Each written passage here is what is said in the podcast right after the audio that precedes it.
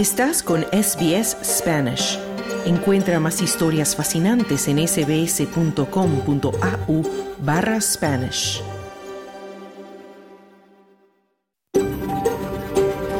SBS, a world of difference. You're with SBS Spanish on mobile, online and on radio. Estás con SBS en español, en tu móvil, por internet, en tu radio.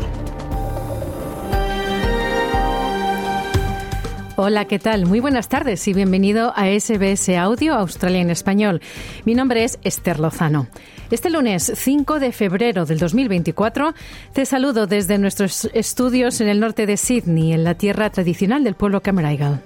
Y desde el centro de Melbourne, en la tierra ancestral del pueblo Gurungeri, Claudio Vázquez con las noticias.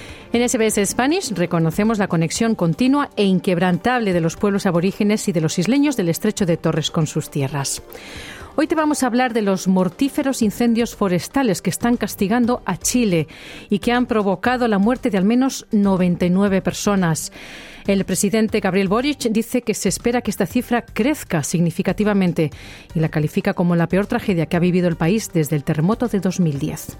Nos iremos también a El Salvador, donde este domingo se celebraron elecciones generales y el actual presidente Bukele se acaba de declarar ganador con más del 85% de los votos. Te traemos una entrevista con un psicólogo para hablar de las consecuencias del uso excesivo del smartphone, que puede traer consigo problemas de salud mental, como ansiedad y depresión. Todo esto y deportes hasta las 2 de la tarde, pero primero vamos al boletín de noticias con Claudio Vázquez.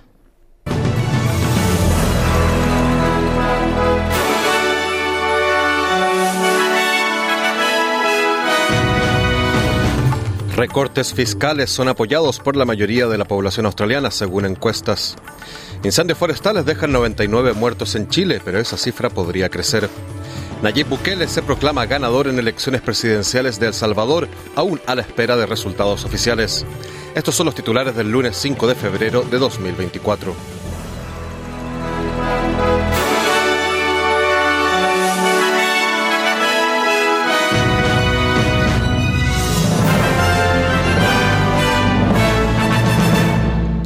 Muy buenas tardes. Comenzamos con noticias nacionales. Los sondeos muestran que los votantes australianos apoyan la decisión del gobierno de Anthony Albanese de modificar los recortes fiscales de la tercera fase, que reducen a la mitad las ex exenciones fiscales para las rentas más altas y dan más alivio a los hogares de rentas medias y bajas.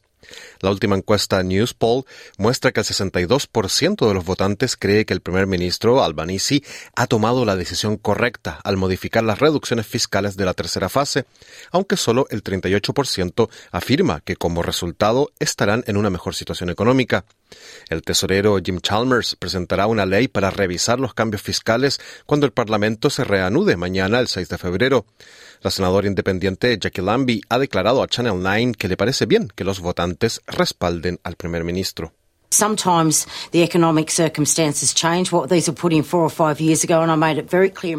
A veces las circunstancias económicas cambian. Se establecieron hace cuatro o cinco años y dejé muy claro en mi discurso, que fue antes del COVID, que si las circunstancias económicas habían cambiado mucho, entonces tendríamos que revisar los recortes fiscales de la tercera fase. Y eso es exactamente lo que está haciendo. Lo felicito por tener el valor de hacerlo. No lo veo como una mentira, lo veo como sentido común. Y a las personas que más lo necesitan en la sociedad, vamos a pasarles algo. Así debemos hacerlo. Una vez más, así es Australia, decía la senadora Lambie. La oposición aún no ha dicho si apoyará definitivamente estos cambios. El premier de Australia del Sur, Peter Malinauskas, ha anunciado que se celebrará un funeral de Estado por la pionera indígena A quien se recuerda en todo el país tras su fallecimiento en su casa de Adelaida a los 91 años. Esta mujer, Yakun Tiara, fue la presidenta inaugural de la Comisión de Aborígenes e Isleños del Estrecho de Torres en 1990 y más tarde presionó al gobierno de Keating para que reconociera la propiedad aborigen de la tierra mediante leyes de títulos nativos. Fue también la primera aborigen que se formó como enfermera en el Hospital Real de Adelaide en 1954. La ministra de Asuntos Indígenas, Linda Burney, afirma que es difícil resumir el legado de la, de la doctora Donoghue. Burney ha declarado a la ABC que era admirada y respetada por políticos de todo el espectro y querida por los aborígenes y los isleños del estrecho de Torres. Her legacy will be felt for generations to come. Uh, maybe forever. Some of the changes Su legado perdurará durante generaciones, quizás por siempre. Algunos de los cambios que introdujo, algunas de las batallas en las que participó, algunas de las cuestiones relacionadas con los títulos de propiedad de los aborígenes, también australiana del año. Y la historia de su vida es la historia de la verdad en Australia, decía la ministra Bernie.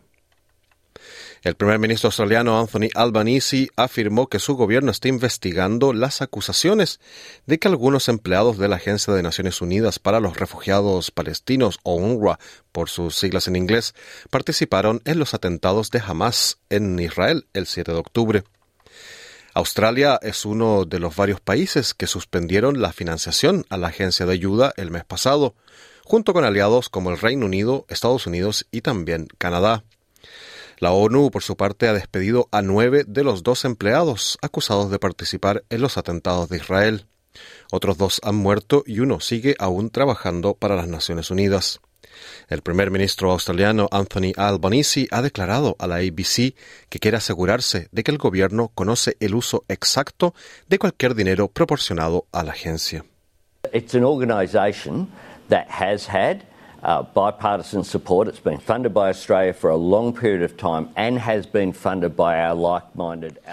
Es una organización que ha tenido apoyo bipartidista. Ha sido financiada por Australia durante mucho tiempo y también por nuestros aliados afines. Pero queremos asegurarnos de que la organización destina cada dólar al fin para el que se concede, decía el primer ministro Anthony Albanese. Vamos ahora a noticias internacionales. Estados Unidos afirmó que tiene intención de lanzar nuevos ataques contra grupos respaldados por Irán en Medio Oriente, tras atacar objetivos en Irak, Siria y Yemen. El portavoz militar de los hutíes, Yahya Serea, declaró que el grupo apoyado por Irán respondería después de que Estados Unidos, Reino Unido y sus aliados, entre ellos Australia, lanzaran ataques contra 36 objetivos de los hutíes en Yemen el 3 de febrero. Irán e Irak ya habían condenado los ataques estadounidenses del viernes 3 de febrero en Siria e Irak, en lo que al parecer murieron cerca de 40 personas.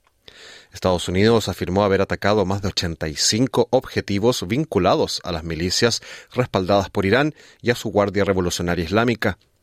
El asesor de Seguridad Nacional de la Casa Blanca, Jake Sullivan, ha declarado a la NBC que los ataques son solo el principio de la respuesta estadounidense tras la muerte de sus tres soldados por ataques militares en Jordania. There will be more steps. Some of those steps will be seen, some may not be seen, but there will be more action taken to respond to the death of the tragic death of the three brave U.S. service members. Habrá más medidas. Algunos de esos pasos se verán, algunos no se verán, pero se tomarán más medidas para responder a la trágica muerte de los tres valientes miembros del servicio estadounidense. Y no podemos descartar que haya más ataques de las milicias respaldadas por Irán en Irak y en Siria, o de los hutíes, decía Sullivan. Vamos ahora a Latinoamérica. Chile combate por tercer día consecutivo los incendios forestales más mortíferos de su historia reciente, con varios puntos ardiendo en la región de Valparaíso, donde ya se registran al menos 99 muertos y centenares de personas desaparecidas en zonas superpobladas arrasadas por las llamas. La tarde del domingo, el Servicio Médico Legal, la entidad estatal designada por Presidencia para dar los reportes oficiales de fallecidos, informó en un comunicado que el saldo fatal por la emergencia había escalado hasta las 99 víctimas fatales, 32 de ellas ya identificadas. Con el fin de limitar el tráfico en áreas afectadas y facilitar las labores de ayuda a las víctimas y también el levantamiento de fallecidos, se implementó un nuevo toque de queda en cuatro comunas de Valparaíso desde las 18 horas locales hasta las 10 a.m. del lunes, anunció la ministra del Interior Carolina Toá. El saldo anterior dado por el presidente Gabriel Boric era de 64 fallecidos, pero se había advertido que la cifra crecería significativamente. Con varios focos extintos cerca de los cerros más poblados, de donde el viernes el fuego causó estragos, empiezan ya a verse las colinas residenciales reducidas a cenizas y largas hileras de autos carbonizados en las calles. Se desconoce si son vehículos estacionados o de personas que intentaban evacuar y quedaron atrapados en el tráfico, tratando de escapar de la lluvia de brasas forestales. Escuchamos al presidente de Chile, Gabriel Boric, referirse a las víctimas de los incendios. Pero esa cifra va a crecer. Sabemos que va a grow. Pero esa cifra va a crecer. Sabemos que crecerá sustancialmente, pero las cifras que estamos entregando son las confirmadas por el Servicio Médico Legal. Lo hemos dicho y lo repetimos. La prioridad de hoy es salvar vidas, ya que todavía hay incendios activos. También asistir a los heridos y controlar los incendios activos que están combatiéndose lo más pronto posible, decía el presidente Boric. El presidente chileno afirmó también que las autoridades tienen previsto investigar si alguno de los incendios fue provocado deliberadamente. La mayoría de los centros de votación instalados en El Salvador para las elecciones presidenciales y legislativas que se celebraron este domingo cerraron a las 17 horas locales. Con esto se dio paso al inicio del recuento de unos comicios en los que el actual mandatario Nayib Bukele se presenta a la reelección, a pesar de, la de que la Constitución no lo permitiría. Unos 6,2 millones de salvadoreños estaban convocados para votar hoy en estos comicios que se celebran bajo un régimen de excepción. Además de presidente, deberán elegir a 60 diputados del Parlamento unicameral y a 20 del Parlamento centroamericano. Se espera que el Tribunal Supremo Electoral brinde los primeros resultados preliminares a las 23 horas locales. Sin embargo, sondeos a boca de urna darían una victoria a Bukele por cerca del 85%. El mismo mandatario ya aseguró que ganó la reelección con más del 85% de los votos y que arrasó en el Congreso, según un mensaje difundido en su cuenta de la red social X. De acuerdo a nuestros números, hemos ganado la elección presidencial con más del 85% de los votos y un mínimo de 58 de 60 diputados de la Asamblea Legislativa, aseguró el mandatario salvadoreño Nayib Bukele.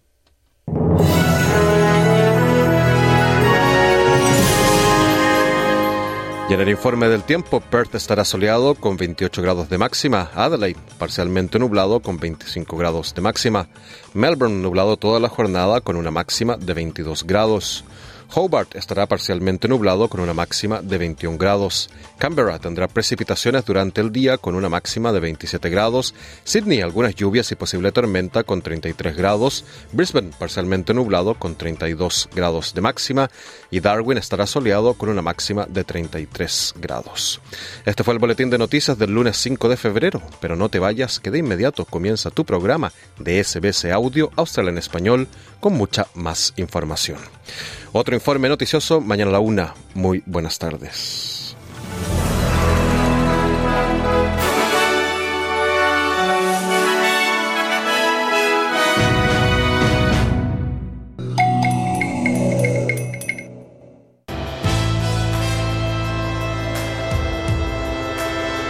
Bienvenidos.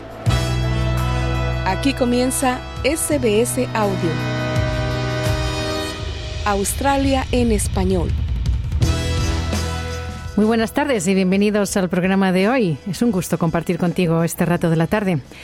Este lunes 5 de febrero del 2024 nos vamos a ir a El Salvador, porque allí este domingo se acaban de celebrar elecciones generales y el actual presidente Bukele se acaba de declarar ganador con más del 85% de los votos. Hoy te vamos a traer también una entrevista con un psicólogo para hablar de las consecuencias del uso excesivo del teléfono móvil, que puede traer consigo problemas de salud mental, como la ansiedad y la depresión. Te actualizaremos lo último en deportes, pero primero. Los incendios forestales que castigan desde el viernes la región de Valparaíso, en el centro de Chile, han provocado la tragedia más mortífera en el país en la última década. Las víctimas mortales se acercan a la centena y se espera que el número aumente por la gran cantidad de personas desaparecidas. Las autoridades sospechan que los incendios han podido ser provocados. Soy Esther Lozano y esto es SBS Spanish, Australia en español.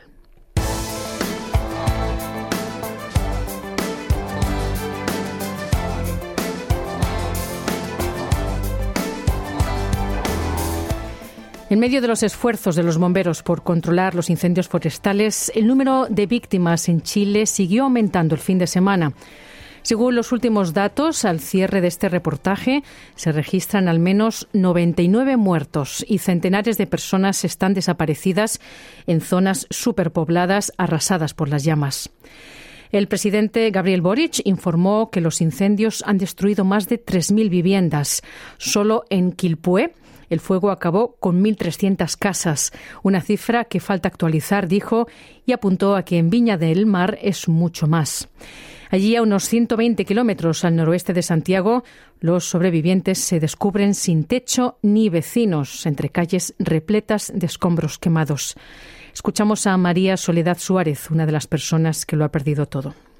Siempre pensó en alguna tragedia, que hubiera un terremoto o algo así, y no tuviéramos que comer. Entonces teníamos tres congeladoras. En una se guardaba la fruta, en la otra el pollo y la, la mm, carne, y en otra las verduras. Entonces todo eso se quemó, si no hay rastros de las congeladoras. En la región de Valparaíso, conocida por sus playas turísticas y por la producción vitivinícola, se encuentran desplegadas 17 brigadas de bomberos, 1.300 soldados y voluntarios civiles que también ayudan a combatir las llamas. Pero también están allí los damnificados que lo perdieron todo. Así que con el fin de limitar el tráfico en áreas afectadas y para facilitar labores de ayuda a las víctimas y también el levantamiento de fallecidos, se ha implementado un toque de queda en cuatro comunas de Valparaíso. Con varios focos extintos cerca de los cerros más poblados, donde el viernes el fuego causó estragos, empiezan a verse colinas residenciales reducidas a cenizas y largas hileras de autos carbonizados en las calles. El presidente Boric dijo que esta es la tragedia más grande que el país ha tenido desde el terremoto de 2010, que produjo entonces un sismo de magnitud 8,8 seguido de un tsunami. Eso fue el 27 de febrero de aquel año y dejó más de 500 fallecidos. El mandatario recorrió este domingo Viña del Mar y Quilpué, dos de las ciudades más afectadas, una región ubicada a unos 120 kilómetros de Santiago, la capital. Boric decretó además duelo nacional quiero comunicarles que he decretado duelo nacional por dos días a contar de mañana lunes 5 de febrero. Porque es Chile entero el que sufre y llora a nuestros muertos. A raíz de la emergencia, Chile se encuentra bajo estado de excepción por catástrofe para disponer de todos los recursos necesarios para sofocar las llamas. Los incendios se han visto agravados por una ola de calor sofocante y por fuertes vientos que agobian estos días al cono suramericano. El Comité de Gestión del Riesgo de Desastres de Valparaíso advirtió que los escenarios estarán propensos para que se puedan seguir generando más incendios forestales. Y las autoridades sospechan que varios de los focos de estos incendios han podido ser provocados. Así lo explica Vicente Maggiolo, comandante de bomberos de Valparaíso. El tema es que en sí claramente hay una intencionalidad. Eh, esto, no es, esto no es gratuito, acá no es que se hayan formado eh, cuatro focos simultáneamente de forma espontánea o de forma casual. ¿ya? Aquí hay algo concertado y ya la autoridad tendrá que ver cómo lo relaciona, cómo lo informa, cómo lo investiga. El presidente Boric se mostró decidido, por su parte, a encontrar a los posibles culpables. Y aunque cuesta imaginar quién podría estar dispuesto a causar tanta tragedia y tanto dolor, sepan que se va a investigar hasta las últimas consecuencias y con todos los recursos necesarios. Una ola de calor, perdón, agobia estos días todo Sudamérica, como decimos, donde el fenómeno climático natural del niño se agudiza por el calentamiento global provocado por la actividad humana según especialistas y científicos. Así que desde SBS Spanish estaremos pendientes de cómo evolucionan estas noticias y desde aquí también queremos mandar un saludo cariñoso a los chilenos que nos escuchan y que están sufriendo por esta catástrofe. Y también les recordamos además que pueden acceder a servicios de ayuda para la salud mental en la página web beyondblue.org.au y también en el teléfono 1300 22 4636. SBS Spanish. Comparte nuestras historias en Facebook.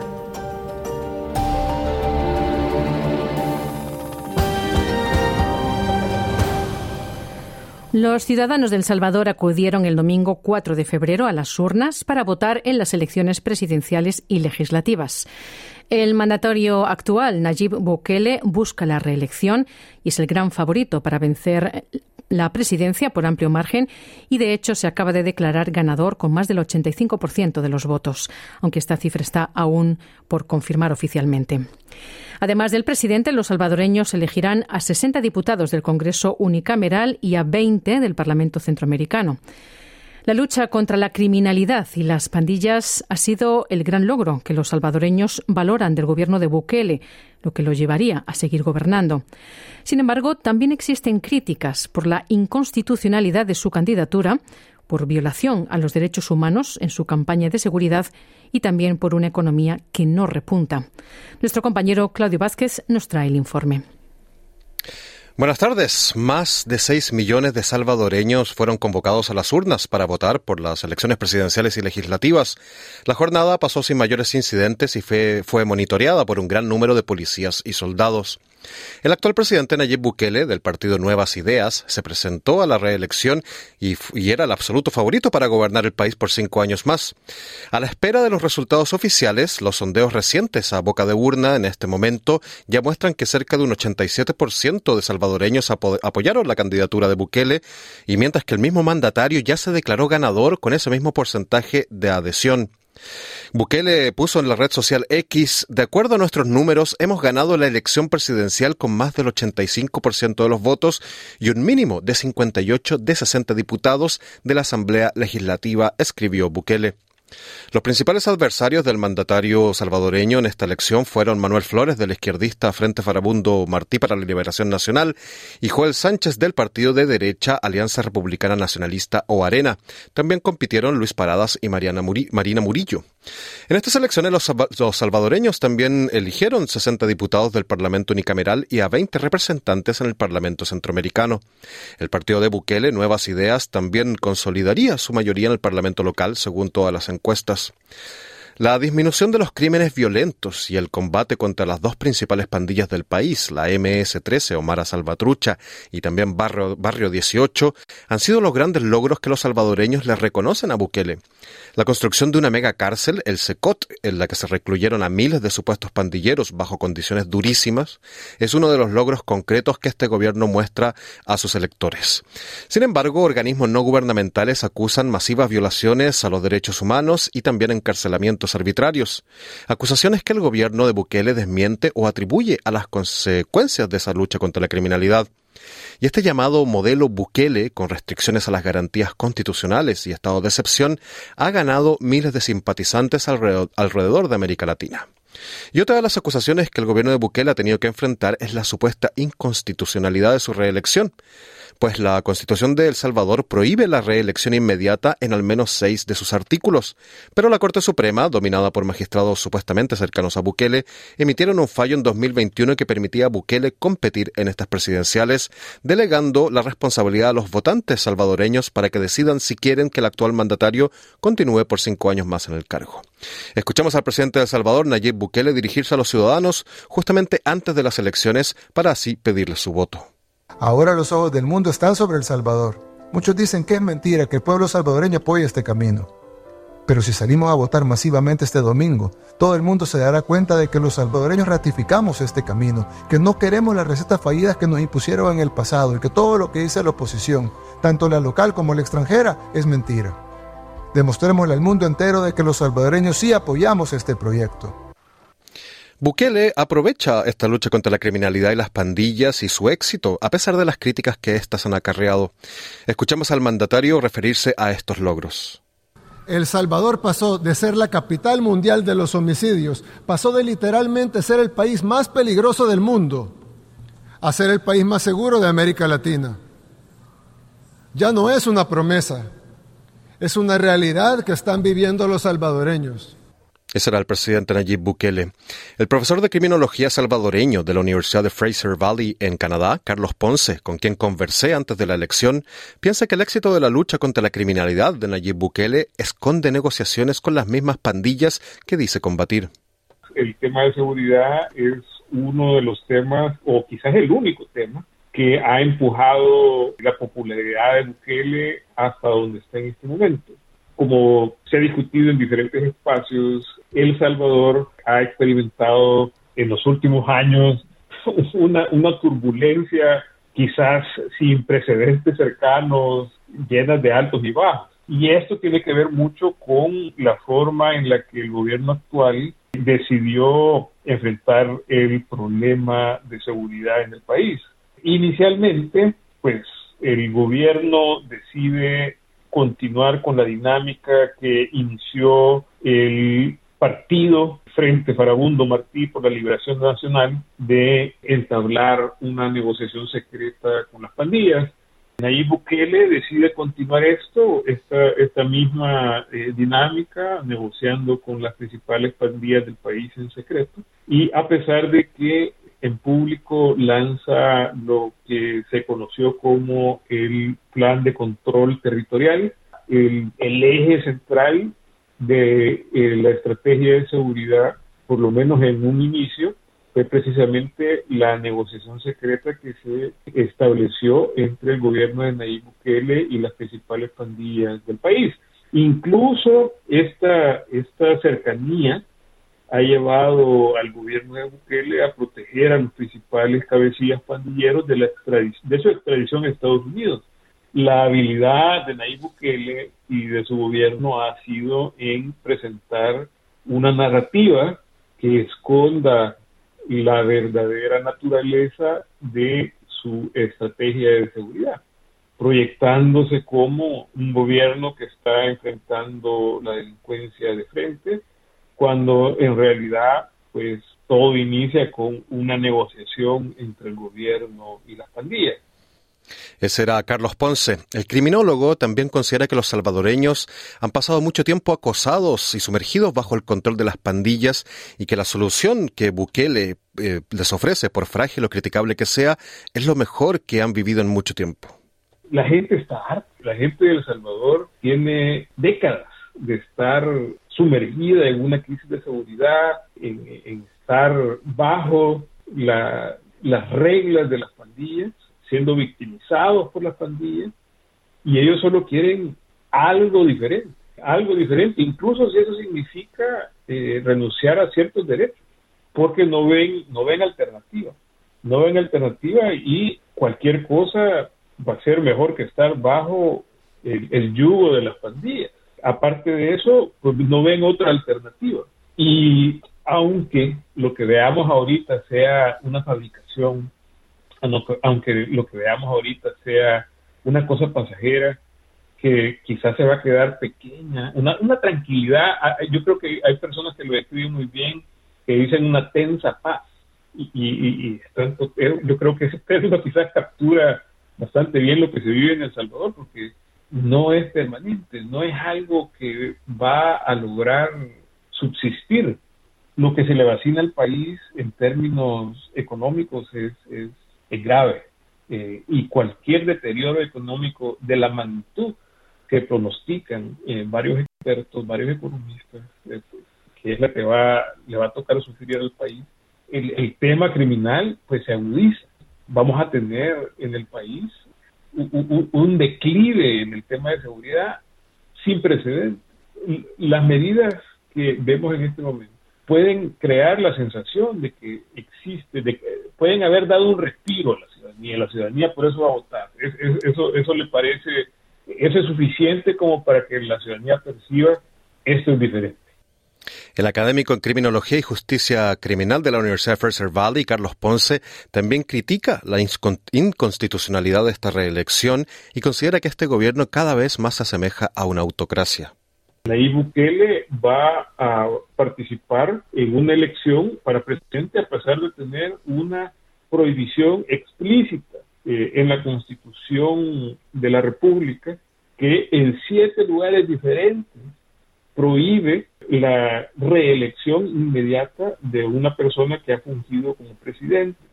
Una persona que ha fungido como presidente no puede reelegirse eh, el siguiente periodo. Sin embargo, Nayib Bukele lo está haciendo.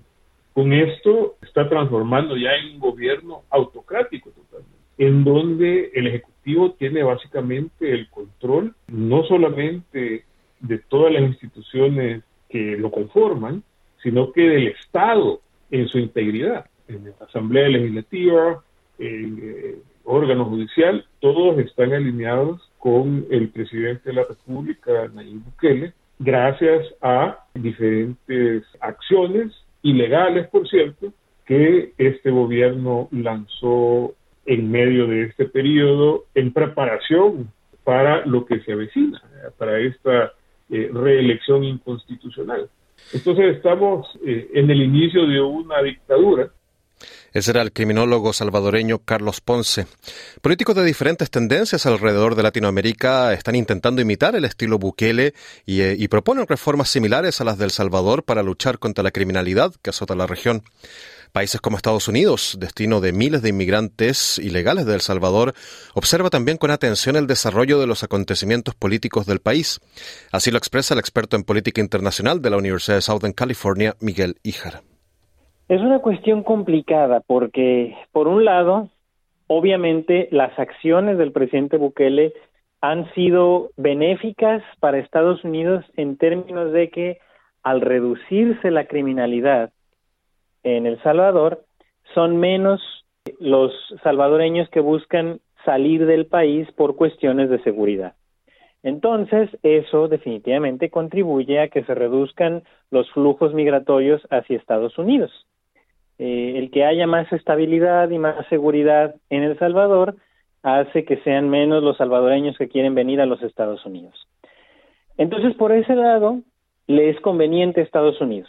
Por otro lado, el apoyar o el hacerse de la vista gorda a las violaciones contra los derechos humanos de parte del gobierno de Bukele o también sus acciones en contra de la Constitución y, por supuesto, de, la democracia, que bueno, al final de cuentas es un valor que la política exterior estadounidense siempre está promoviendo, particularmente en el hemisferio occidental, pues es bastante bastante preocupante, ¿no? Entonces, al final de cuentas, pone a Estados Unidos en una posición difícil.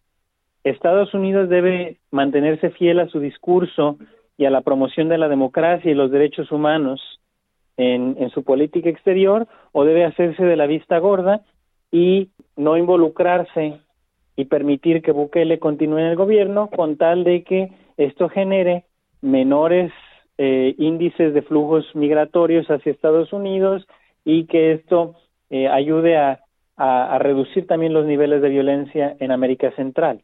Entonces, eh, ese es el, el, entredicho en el que Estados Unidos se encuentra y por supuesto esto pues poco a poco tendrá que irlo resolviendo con mayor certeza el Departamento de Estado y la propia Casa Blanca. Ese era el experto en política internacional Miguel Ijar. Y bueno, Esther, estaremos informando entonces de los resultados oficiales de estas elecciones del Salvador que confirmarían la reelección del actual presidente Nayib Bukele. Muchísimas gracias, Claudio, por toda la información. No, no hay de qué.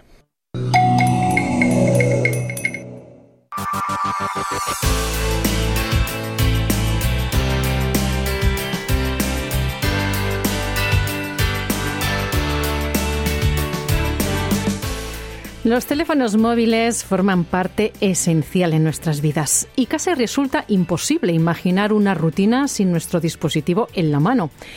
Sin embargo, el uso excesivo del smartphone puede traer consigo problemas de salud mental, como ansiedad y depresión. Y de hecho, la adicción al móvil ya se considera desde hace tiempo como un problema de salud. Para saber más sobre este asunto, en SBS Spanish hemos hablado con el psicólogo Felipe Arenas, quien también nos ofrece algunos consejos para desconectar de las pantallas. Mar Díaz nos trae la entrevista.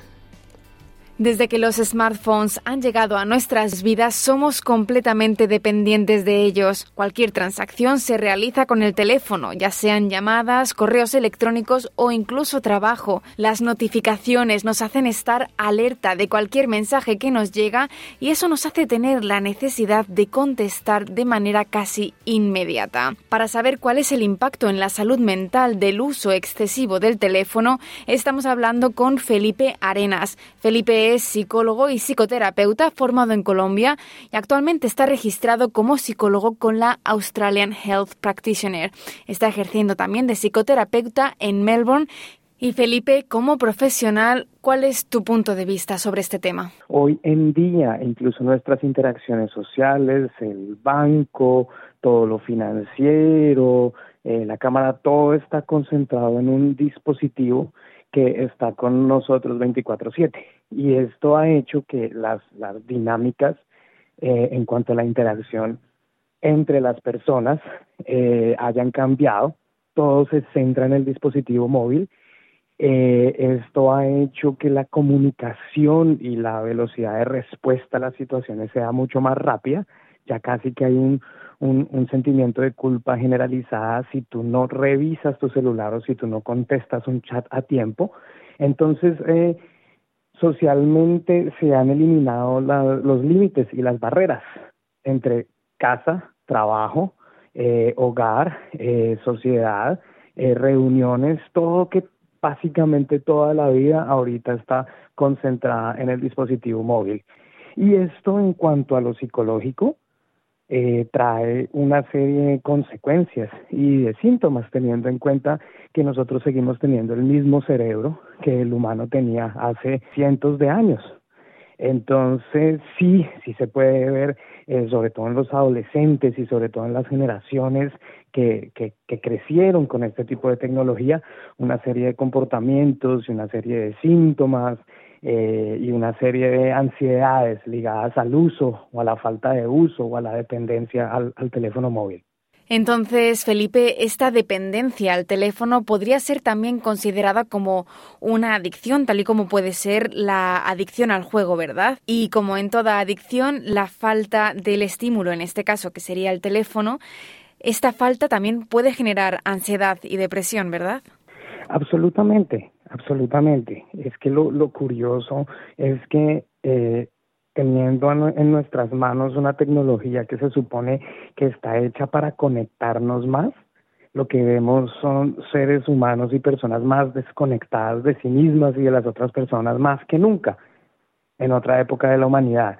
Y lo que tú dices es cierto, se ha demostrado que, por ejemplo, con las redes sociales, el hecho de tú scrollear eh, Instagram, eh, recibir notificaciones, eh, compulsivamente estar viendo historias, historias cortas, videos de no más de un minuto, eh, eh, lleva una serie de, de, consecuencias a nivel de neurotransmisores y a nivel de hormonas. Entonces lo que, lo que muchas investigaciones han demostrado es que cuando tú scrolleas una red social, el, en el cerebro el sistema funciona de una forma muy parecida a cuando tú tienes un problema de adicción al juego.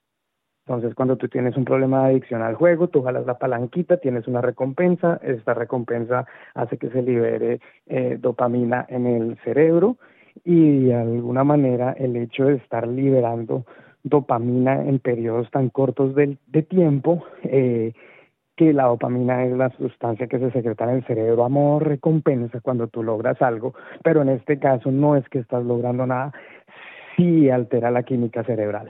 Eh, y también se está demostrando que los tiempos de atención son mucho más cortos. Entonces encontramos a jóvenes, niños y adultos con dificultades que antes no se veían, dificultades para leer, iniciar y, y leer un libro hasta el final, iniciar una tarea y tener tiempos de concentración sostenidos. Hay una hiperestimulación y al mismo tiempo un, un, un déficit de atención. Y cuando hablamos de déficit de atención, eh, se habla no de que se carezca la, la, la, capacidad de poner atención a algo, sino que hay un exceso de estímulos y tiempos muy cortos de respuesta que hacen que la atención esté muy dispersa y muy dividida.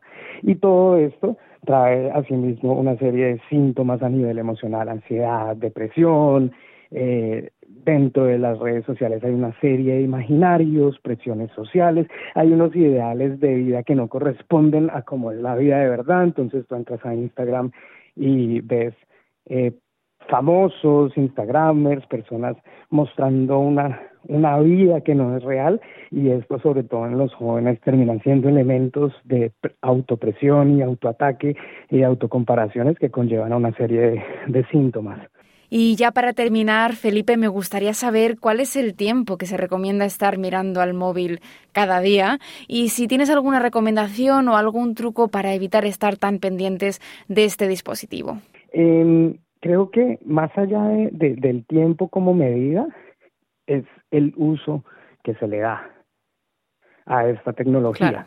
Entonces, lo que se ve mucho es que estamos utilizando el mundo de las redes sociales y la virtualidad como un mecanismo de disociación, disociarnos de nuestro presente inmediato, disociarnos de nuestras conexiones reales, disociarnos incluso de nuestros problemas, disociarnos de nuestras responsabilidades. Eh, y la disociación siempre ha existido. Cierta disociación no es mala, cierta disociación es buena, pero es el sobreuso de esta disociación lo que puede traer problemas. Yo miraría tanto nos estamos refugiando en las redes sociales para evitar afrontar problemas en lo real o para evitar conectarnos en lo real y qué tanto esto está alterando nuestros objetivos y nuestro bienestar real.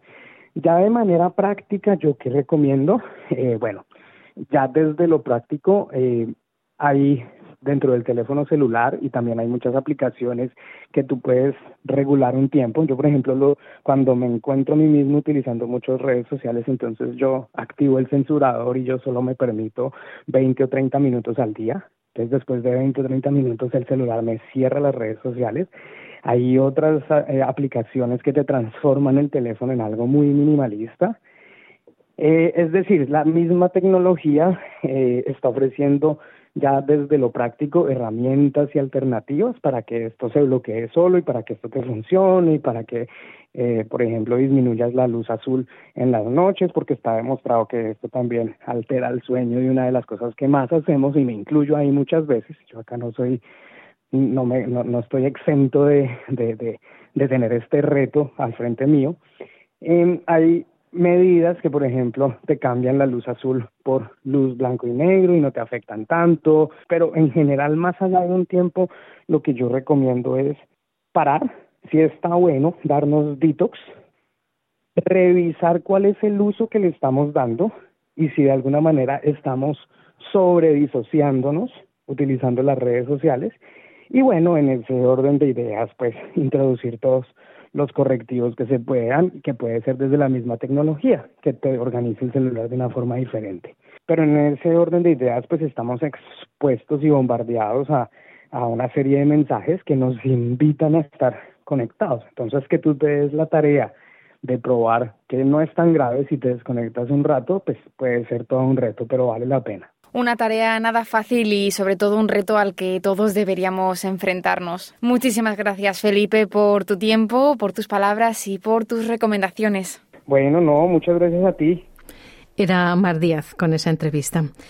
Y te recordamos que si necesitas ayuda psicológica o alguien que conoces la necesita, puedes acceder a servicios de ayuda para la, salud mental en la página web beyondblue.org.au y también puedes llamar al teléfono 1 300 22 4636.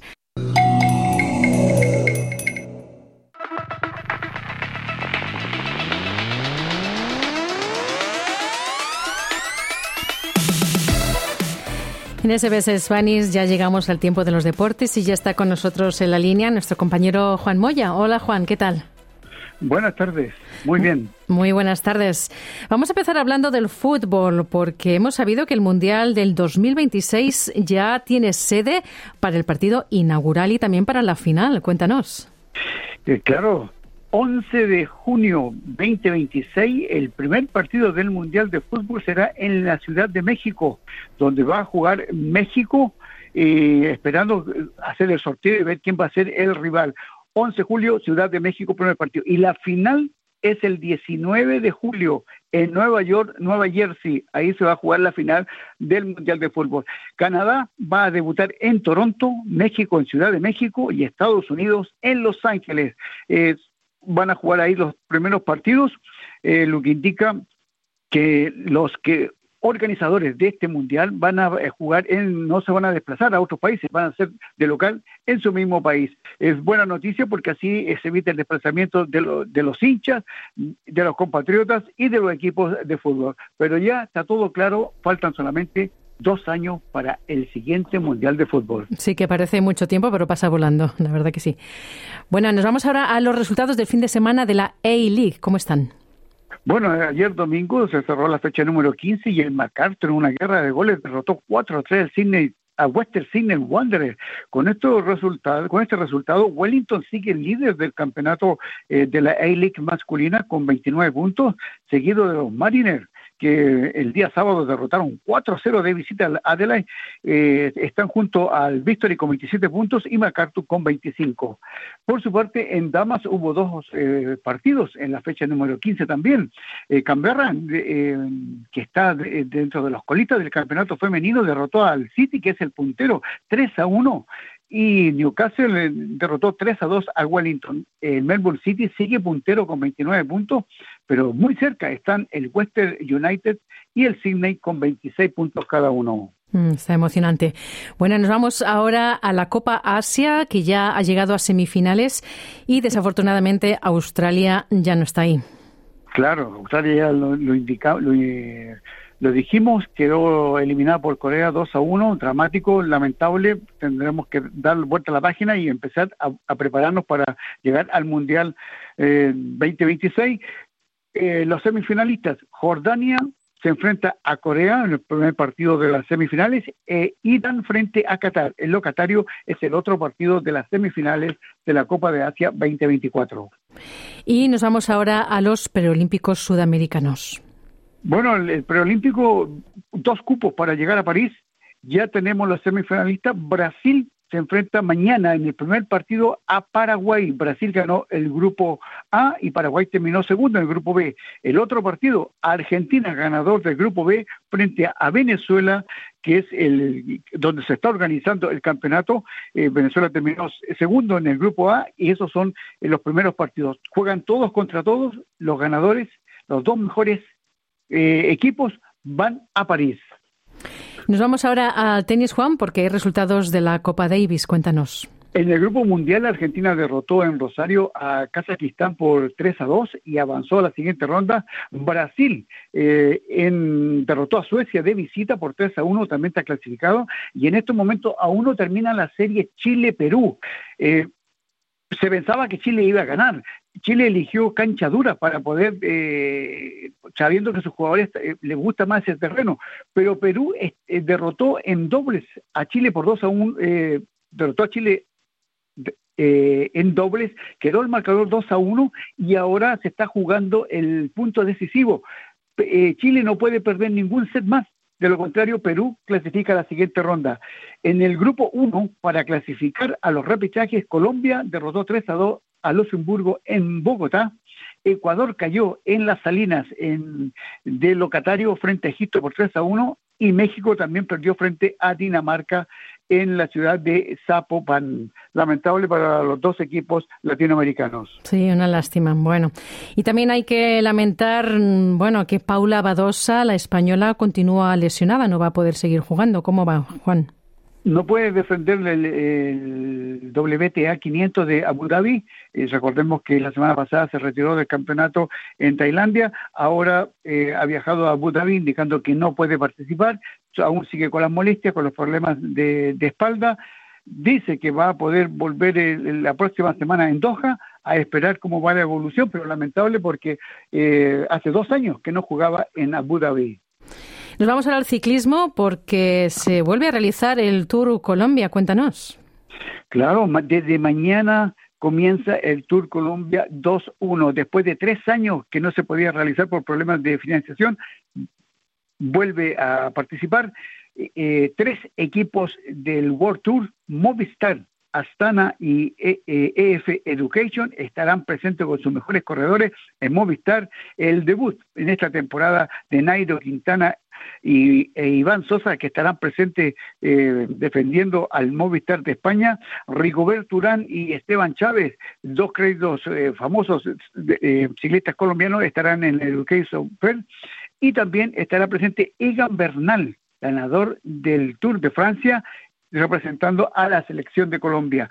Grandes ciclistas estarán presentes y es muy bueno para Colombia que este tour va a ser transmitido para todo el mundo y vamos a ver a grandes ciclistas y esperemos que Naire Quintana o Rigoberto Urán o Egan Bernal puedan ser los ganadores de esta famosa competencia de ciclismo que se realiza en Sudamérica. Excelente y además una muy buena preparación para los tours que se, que se vienen este año, ¿no? El Giro de Italia, la Vuelta a España y todos los demás. Claro que sí, indudablemente que es un gran aliciente también de que eh, caras nuevas de Colombia también estén presentes y puedan demostrar que son capaces y luego dar el salto a Europa. Claro que sí. Y nos vamos a la natación, porque hay resultados del Mundial. Cuéntanos. Claro, el Mundial eh, ha comenzado con los saltos y recordemos que este Mundial es importante porque van a haber clasificaciones para París. Tenemos que Omar Olvera, ganó en trampolín de un metro, ganando medalla de oro para México. Así que, por lo tanto, sumando todos los puntos, podría estar en París. Segundo terminó Lee Chinin de Australia en, femenino en eventos en trampolín de un metro. Eh, Alicia Coloy de Australia eh, ganó la competencia y también está sacando pasajes para llegar a París. Y en, en lo sumisto, eh, eh, por equipos, México terminó segundo y, Australia tercero en mixtos, en saltos de plataforma. Eh, ambos equipos muy expectantes que también pudiesen clasificar y llegar a París. El Mundial son dos semanas de natación en Qatar. Muy bien, pues ahí estaremos pendientes de cómo va ese Mundial de Natación. Muchísimas gracias, Juan, por toda la información deportiva. Buenas tardes, buenas suerte. Y te contamos una noticia de última hora aquí en SBS Spanish. La ministra de Exteriores, Penny Wong, acaba de dar una rueda de prensa para anunciar que el ciudadano australiano em, chino Yan Hengyun ha sido sentenciado en China a pena de muerte que se puede conmutar por dos años después de dos años por una pena de cadena perpetua. Te recordamos que este escritor y novelista ah, estaba acusado mm, en China de espionaje y fue mm, llegado a la cárcel en el 2019, unos cargos que él ha negado. La ministra de Exteriores dice que han llamado al embajador de China para pedir una consulta. Y así terminamos nuestro programa de hoy. Ya sabes que mañana tienes otra cita a la una de la tarde. Muchas gracias por tu compañía. Si quieres eh, seguirnos en las redes sociales, ya sabes que puedes ir a Facebook o a Twitter y allí buscarnos en nuestra página SBS Spanish, Australia en español. Muchas gracias por tu compañía. Cuídate mucho. Hasta mañana. Chao. Dale un like, comparte, comenta. Sigue a SBS Spanish en Facebook.